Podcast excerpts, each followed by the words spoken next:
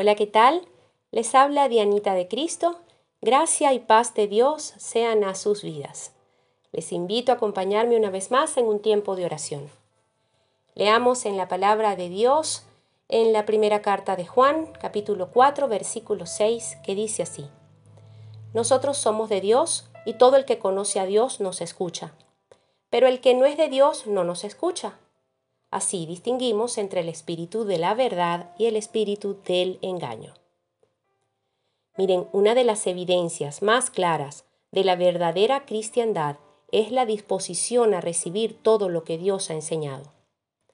En el versículo que les comparto en este día, Juan está hablando a quienes le conocían y sabían que lo que él les decía provenía de Dios les advertía que si alguien no creía en sus palabras era porque sencillamente nunca habían conocido a Dios.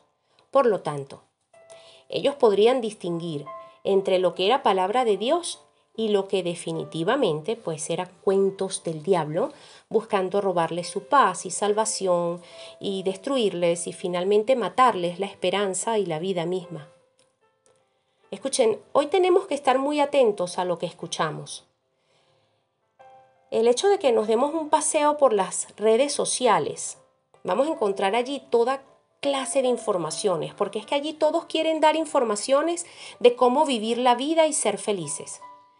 Es encontrar un sinfín de mensajes que si no tenemos el oído afinado, o más bien con un buen filtro bíblico, podemos correr literalmente mucho peligro. No exagero. A ver, Tienes derecho a ser libre.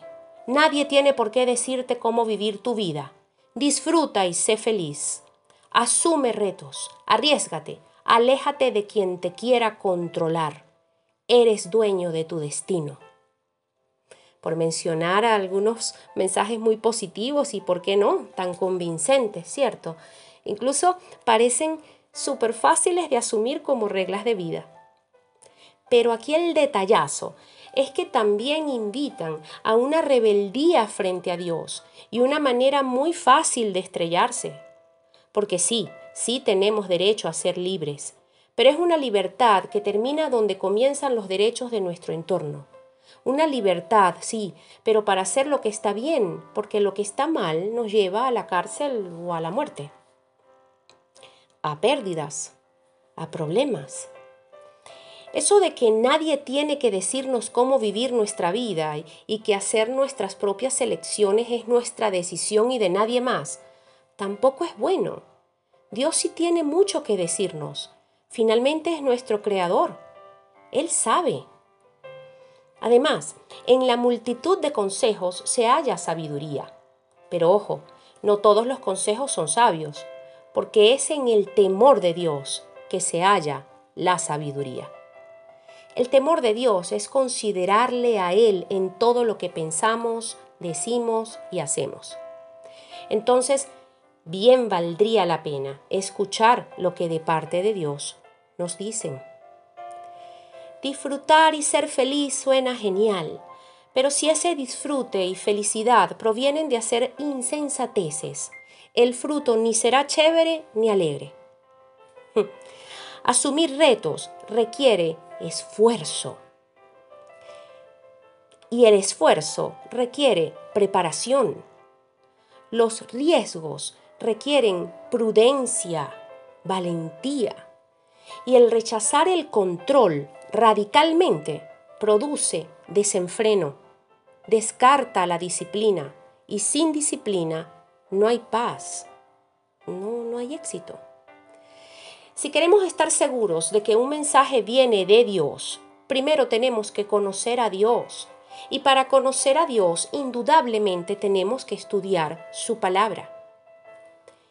Escuchar emisarios que dicen ser de Dios es bueno, sí, pero siempre es muchísimo mejor constatar si lo que nos dicen lo avala la Biblia.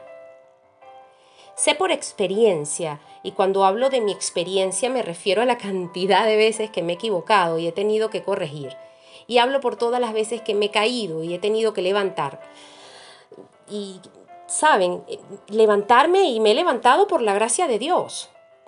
Entonces, por esa mi experiencia les puedo decir que no todo aquello que escuchamos proviene de Dios y no todo aquello que nos ocurre, bueno o malo, fue su voluntad.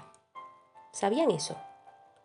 Vivimos en un mundo caído, lleno de errores y malas personas que nada tienen que ver con lo que Dios quiere para nosotros y los nuestros.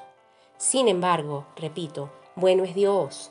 Dios es bueno, que nos alcanza con sus misericordias.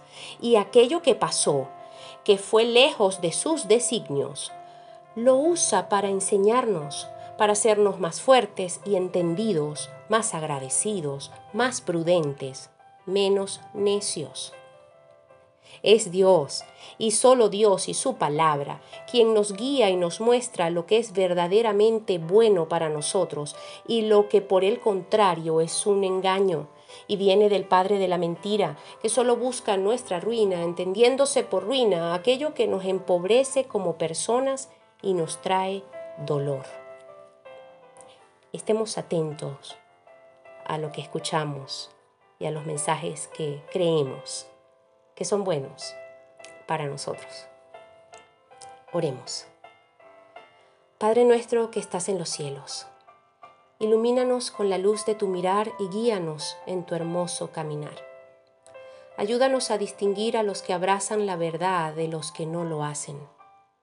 Más aún, te pedimos para que podamos ser de aquellos que puedan ser lámpara a los pies de aquellos que andan en la oscuridad. Sabemos que donde quiera que estemos, hoy y mañana, por siempre y para siempre, tú serás nuestro guardador. Pero esto al seguir tus consejos y andar conforme a tu palabra. El que habita al abrigo del Altísimo morará bajo la sombra del Omnipotente. Padre, líbranos de engaños y de todo mal. Bríndanos tu sabiduría y revístenos de tu gracia Afina nuestros oídos para escucharte, para escuchar tu voz. Sí, henos aquí. Necesitamos de tu guía, consuelo y luz. Eres nuestra esperanza. Sabemos que tus planes son de bien y no de mal. Habla a nuestros pensamientos, oh Padre, y que éstos modulen nuestras palabras.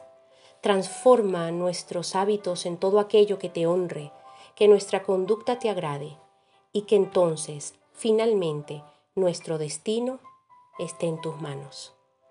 Oramos en el nombre de Jesucristo, dándote gracias. Amén y amén.